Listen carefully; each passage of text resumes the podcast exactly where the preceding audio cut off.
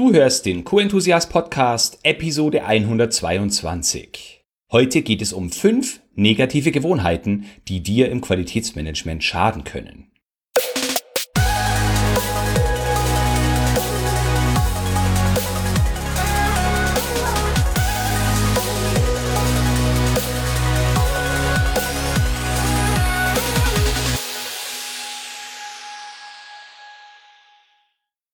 Ein enthusiastisches Hallo und willkommen zu einer neuen Podcast-Episode. Ich bin Florian Frankel und ich freue mich, dass du auch in dieser Episode wieder mit am Start bist. Ja, Negative Gewohnheiten. Ich glaube, jeder hat negative Gewohnheiten, mehr oder weniger viele. Manche sind äh, nur für sich selbst störend, manche für andere, manche können echte Karrierekiller sein. Und heute geht es mir um fünf negative Gewohnheiten, die Qualitätsmanagerinnen und Qualitätsmanager davon abhalten können, erfolgreich zu sein. Beziehungsweise die dazu führen können, dass unser Umfeld uns weniger stark akzeptiert und als diejenige Rolle, die wir einnehmen sollen, anerkennt. Legen wir direkt los. Die erste negative Gewohnheit ist die, ich nenne sie die Schuldzuweisungsgewohnheit. Also immer dann, wenn wir mit Fehlern konfrontiert werden, fragen wir erstmal nach dem Schuldigen. Das deutet zum einen auf eine schlechte Fehlerkultur hin, zum anderen auch äh, darauf hin, wie deine Feedback-Qualität ist. Also wie du mit Mitarbeitenden sprichst, ähm, eigentlich mit dem Ziel, dass sich die Situation verbessert, aber durch deine Art und Weise des Feedback-Gebens, also deiner Fragetechnik, dafür sorgst, dass Mitarbeiter demotiviert sind und eigentlich gar keine Lust haben, und sich eigentlich lieber wünschen würden, dich nie zu Gesicht zu bekommen, beziehungsweise im aktuellen Moment ganz woanders zu sein. Natürlich, Fehler passieren und manchmal muss man die Schuldfrage auch stellen. Wenn es aber die erste Reaktion ist, dann ist es aus meiner Sicht nicht die richtige. Meistens erreichst du damit nämlich entweder gar nicht oder viel zu spät das eigentliche Ziel, nämlich dass sich eine Situation verbessert, beziehungsweise ein Fehler, der aufgetreten ist, nicht noch einmal passiert. Bessere Gewohnheit wäre, frage danach, wie der Fehler in Zukunft vermieden werden kann. Und nicht von wem der Fehler in Zukunft vermieden werden kann. Das äh, ist dann eine nachgelagerte Sache. Fokussier dich darauf, wie kann der Fehler in Zukunft vermieden werden. Du könntest dann vielleicht auch noch die Frage stellen, was hast du aus diesem Fehler gelernt? Das ist natürlich, du sprichst direkt eine Person an, aber du fragst sie nicht danach, warum ist dir das passiert, sondern frag danach, was hast du daraus gelernt und wie glaubst du, könntest du in Zukunft vermeiden, dass es passiert? Ein ganz anderer Ansatz. Äh, du erreichst dein Ziel viel besser und es fühlt sich für die andere Person deutlich weniger schlecht an. Man wird sich natürlich nie freuen und sagen, ey, jetzt ist mir ein Fehler passiert, super, dass du mich darauf hinweist. Aber es ist ganz anders, als wenn ich runtergeputzt werden würde, weil mir mal ein Fehler unterlaufen ist.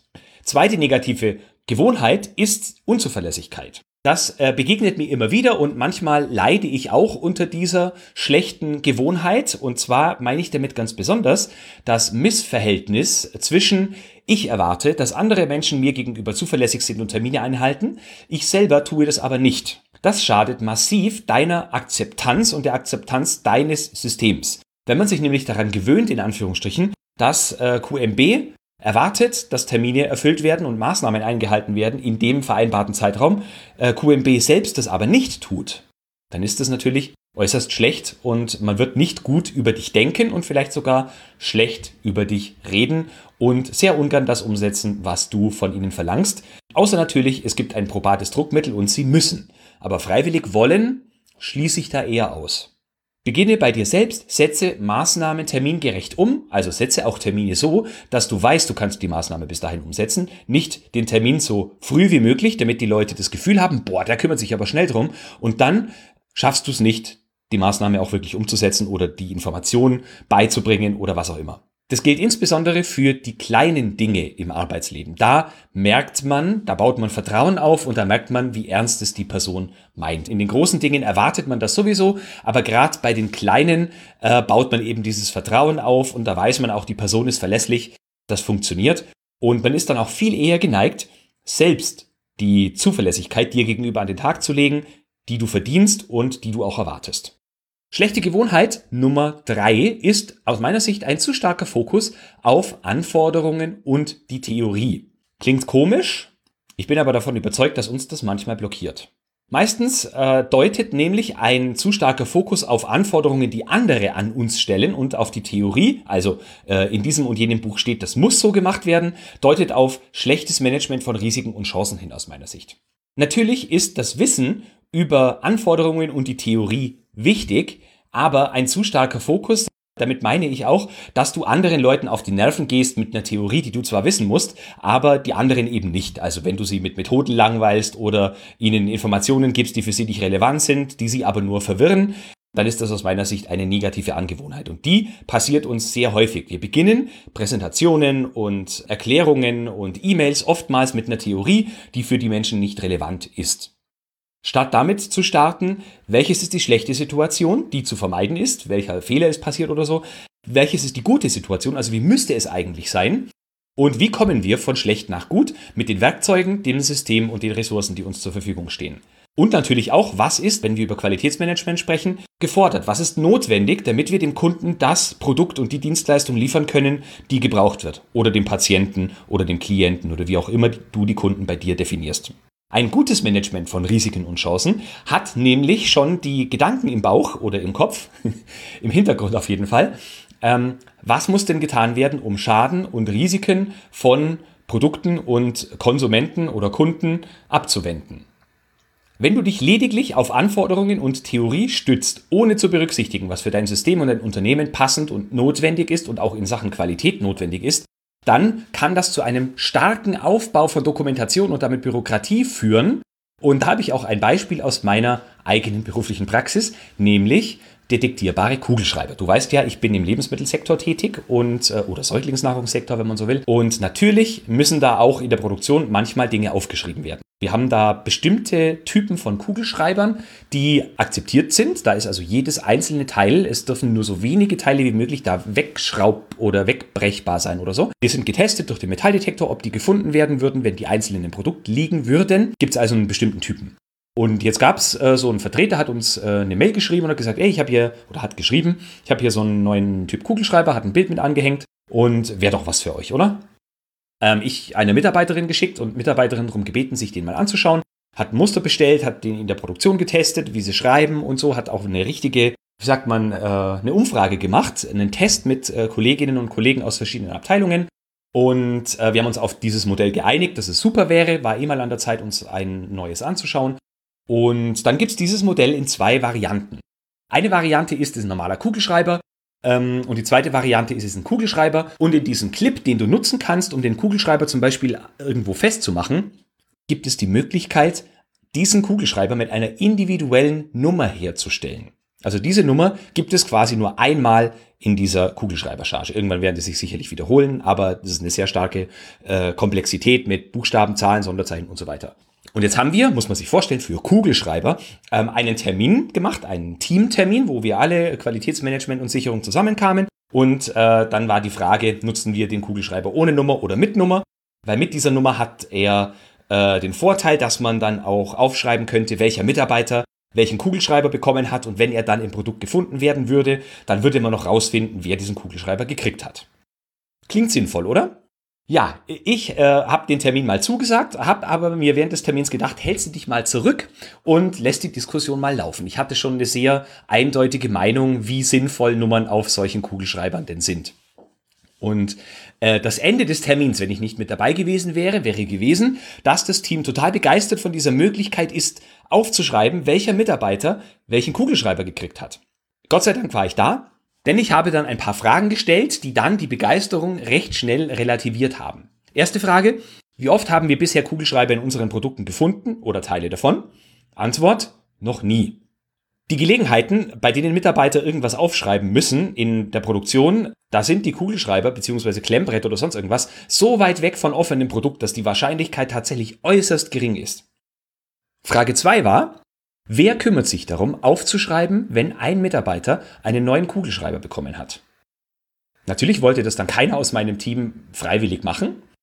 Vermutlich wäre das Ganze dann an unserer ähm, äh, Dame in der Zentrale hängen geblieben, die auch die Kugelschreiber verwaltet und ausgibt, wenn Mitarbeiter eben kommen und neue holen. Und die dritte Frage ist, wie stellt ihr sicher, dass die Mitarbeiter, die neue Kugelschreiber holen, den alten abgeben, beziehungsweise ähm, dann eingetragen wird, dass der Kugelschreiber leer ist oder verloren gegangen ist? Also man muss es dann bis zum Ende her denken. Nicht nur sagen, jawohl, ist eine super Sache, finden wir raus im Zweifelsfall, wer den Kugelschreiber hat, sondern es ist dann ein richtiges Kugelschreiber-Managementsystem. So ein kleines, wenn man so will.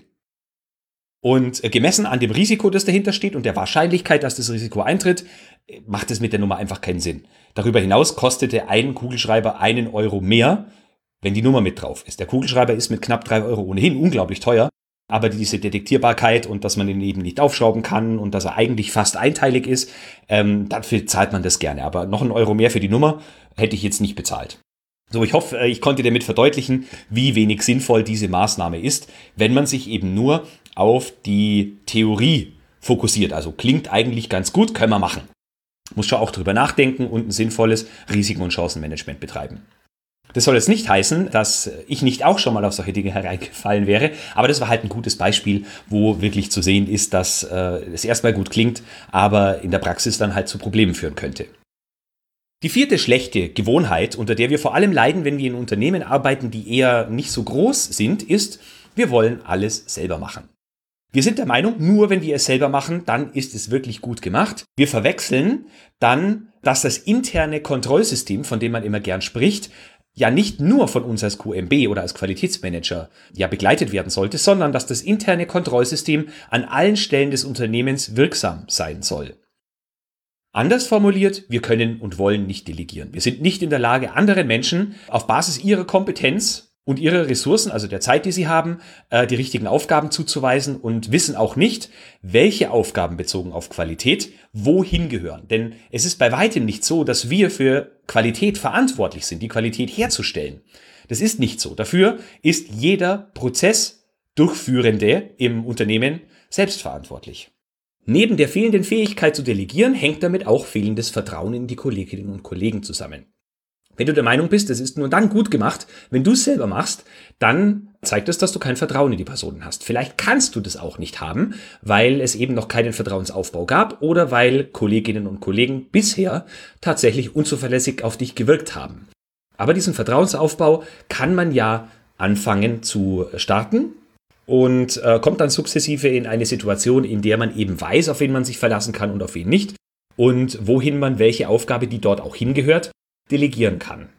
Ein Beispiel aus internen Audits, von dem ich oft höre oder das ich oft bei Lieferantenaudits auch sehe und mitbekomme, ist die Maßnahmendefinition nach internen Audits oder in internen Audits vielleicht sogar. Also, äh, Situation ist folgende. Du führst ein internes Audit durch mit einer Abteilung, wie auch immer das bei dir ausgestaltet ist, und dann kommt es hinterher zu einem Auditbericht. Manchmal passiert der schon während des Audits, manchmal erst hinterher.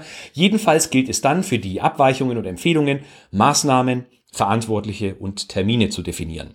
Wenn du der Meinung bist, musst das selbst machen, damit es getan ist, dann würdest du die Maßnahmen auch gleich selber eintragen. Du würdest vorgeben, welche Maßnahme wie, wann, von wem genau durchgeführt werden muss oder umgesetzt werden muss.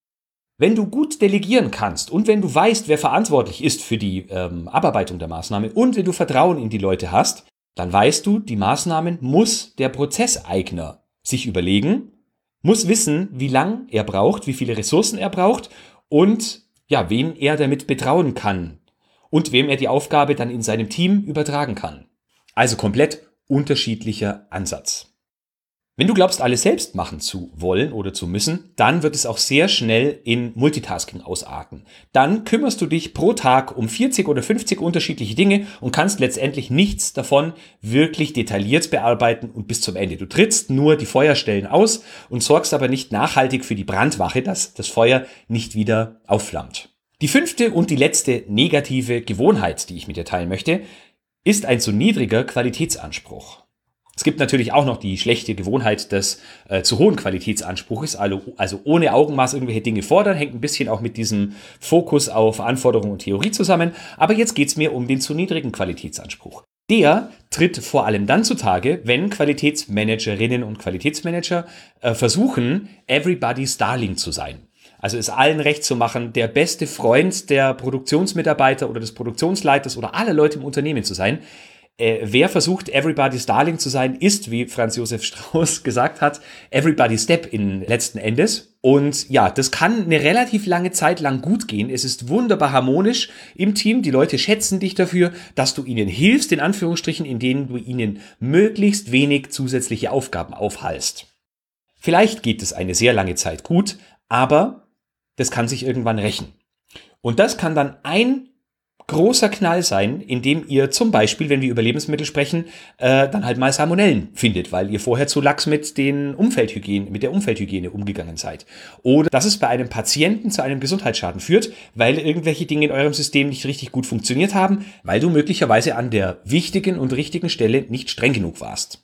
Oder vielleicht ganz weggeschaut hast.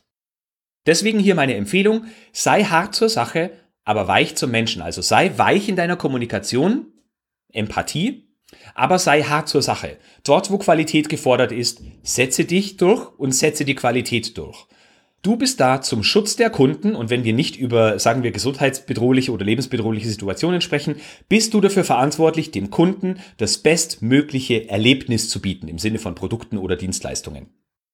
Ich habe auch schon Menschen vom Anwalt der Kunden sprechen hören, wenn sie über Qualitätsmanagement reden. So, das waren meine fünf negativen Gewohnheiten, die aus meiner Sicht Qualitätsmanagern schaden können in ihrer Entwicklung und in der internen Akzeptanz. Nochmal kurz zusammengefasst. Nummer eins Schuldzuweisungen. Nummer zwei Unzuverlässigkeit. Nummer drei Zu starker Fokus auf Anforderung und Theorie. Nummer vier Alles selbst machen wollen, also nicht delegieren können und kein Vertrauen in die Kolleginnen haben. Und Nummer fünf Ein zu niedriger Qualitätsanspruch. In Episode 123 geht es dann um positive Gewohnheiten, die dich als Qualitätsmanager wirklich weiterbringen. Sei gespannt, was ich dann für dich vorbereitet habe. Bleib enthusiastisch und denk immer daran, Qualität braucht kluge Köpfe. So wie dich.